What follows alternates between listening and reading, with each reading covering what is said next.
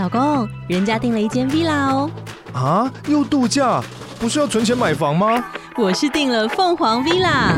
哇，竟然有千平花园，十五项休闲公社，回家就像度假哎！而且花园比房子还要大呢，还有我最爱的游泳池，耶！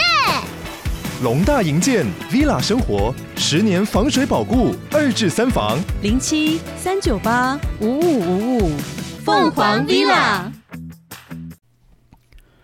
Hello，大家好，欢迎收听永听的 F1。这集是澳洲墨尔本站的一个预赛的一个赛后简报。那我们在聊预赛之前呢，先来聊聊自由练习发生的一些呃比较值得注意的呃一些事情哦。那首先在自由练习一的时候，大会这边整个赛道的定位系统 GPS 呢是发生了故障的一个状况。那也就是在呃。这个场上呢，车手跟车队呢都没有办法得知自己或是呃其他车队的一个详细的位置哦。那这造成，如果你是在做 flying lap 的时候呢，你可能会不希望前面的车子挡到你哦，或者如果你是在一个暖胎圈的一个状况呢，你也不希望因为呃挡到了后面的来车呢，造成一些危险或是被处罚的一个状况。那是因为车队呢完全没有办法知道场上的情形，定位系统是完全失灵的状况，根本呢就只能靠车手在场上来做自己的一个判断跟反应哦。不过大会呢发现这件事情呢是很快的红旗了，然后在这边休息了十分钟左右哦。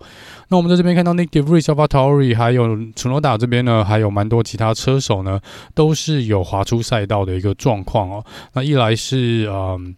这个气温呢是比较低一点点，所以在做暖胎的时候呢，可能需要多一圈到两圈的时间呢，来让轮胎的胎温呢来起来。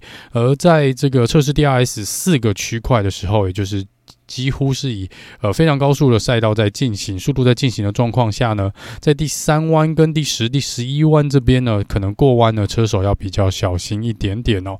所以这个是在自由练习一啊发生的一些事情。自由练习二呢，有一些雨势降下来了，那有些车队呢利用这个机会可以来试跑一下。呃，如果赛道是比较湿滑的时候，是什么样的一个情形？在这边，Max Verstappen 呢在 Pit Lane 啊维修区这边有超速的状况。那最后大会是判罚七百块的欧元哦。自由练习三的时候，Oscar Piatri 在练习可能起跑的时候有一些违规，那这个部分呢也是被记了一次警告。Lando Norris 的车子有些问题，所以 McLaren 只能呃出去做了十二圈哦，在这边第等于自由练习三几乎都是浪费掉了。Nyck de Vries 跟 Tsunoda 呢，因为先前的一些呃。这个偏离赛道的一个状况，有造成底盘的一些损伤哦。听起来是 Yuki Tsunoda 有已经更换了新的底盘啦。那 Nick Debris 呢，这边是没有更换。好像没有更换底盘，但是车子呢还是回报有一些问题哦。那 Sergio Perez 呢，在自由练习三也说车子有一些可能刹车平衡的问题，所以在预赛开始前的可能五六分钟哦，他的车子都还是处于一个被拆解的状况哦。那是就是呃有赶上预赛的一个进行啦。那这是大概自由练习哦呃的一个状况。那我们回到这个预赛的一个部分哦。那预赛呢，呃，是有预报说是有可能降雨的，然后气温呢也是比较低一点点的。那我们再看到这个呃第一这个 Q1 呢，Sergio Perez 才出来没有多久，他就又遇到了这个事后呢，他是说刹车这个平衡整个是跑掉了，所以他在进入应该是第三弯的时候，他虽然踩了他刹车，但他说他一踩了刹车呢，车子就处于一个完全无法控制的状况，他没有办法转弯，没有办法转右弯。那这边轮胎锁死的状况下，直接冲进了碎石堆哦。那这他说这个就是他在自由练习所遇到的问题哦。那很遗憾呢，车队还是没有解决修好这个问题，造成他在预赛呢是直接做一个退赛。那他这个就会从最后一名来做起跑哦。那在这边我们看到比较几个亮眼的表现呢，就是 Has 车队 Alfa 呃阿巴罗梅尔的周冠宇呢也是跑的蛮。一度比较跑的比较前面哦，那更值得令人注意的是，两台 Williams 呢是刷圈数刷的蛮开心的。在 Q One 可以看到呢，这一次大部分的车队应该说全部的车队啦，都选择呢继续留在外面哦来做圈数哦，就是不像以往呢出来一个暖胎圈，然后就直接 flying lap，然后之后就进去休息哦。他们这次呢暖胎圈有的车队呢甚至用了两圈以上呢来做他们的暖胎圈，才来做他们的最快圈数哦。因为这个场地呢，呃，可能真的胎温哦是比较难起来的一个状况。那我们在 Q1 呢被淘汰的呢是 Oscar Pietri、周冠宇、Logan Sargent、Bottas 跟 Sergio p a r i s。那我们进入 Q2 呢，其实后来就都蛮顺利的哦。在 Q2 呢，被淘汰的五位车手是 Ocon、Tsunoda、Norris、呃 Magnussen 跟 Nick de Vries。这边比较值得注意的是，这场比赛的预赛呢，其实大家刷时间真的刷得蛮开心的，而且秒数呢都非常非常的接近哦，好像零点三秒呢就可以决定十个车手的生这个命运哦。所以这个其实这个距离呢是越缩越短哦。那我们最后进入最后的 Q3 呢？呃，Michael s e p p e n 最后拿下这场比赛的杆位，明天是第一个呃来做起跑。那他在他后面的第二名的位置呢是 George Russell，然后再来是第三名 Louis Hamilton，第四名是 Alonso，再来是 Carlos Sainz 跟 Lance Stroll，接下来是 Charles Leclerc 跟 Alex Albon，Gasly 跟 Hockenberg。第九跟第十名哦，那这边 Alex 小宝呢，应该是哇 Williams，呃，成绩相当的不错。那这应该是他第一次哦，在这么前面来做起跑，在澳洲站的部分。呃，这个 Lance Stroll 应该也是哦，在这个呃第六名来做起跑哦。所以，我们这场比赛可以看到呢，其实大家速度都有呃相较的提升哦，就是也是跟 Red Bull 的这个距离呢，算是缩短了蛮多的。呃，这个部分呢，到时候来看看啊。正赛呢，是不是也可以维持这个结果？那不管怎么说呢，Mercedes 呢看起来是比较开心的一天哦，在预赛的这个表现呢，算是相当相当的亮眼。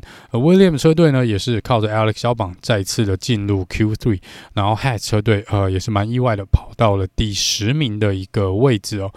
呃，两台法拉利呢，看起来红军这边速度还是没有任何的。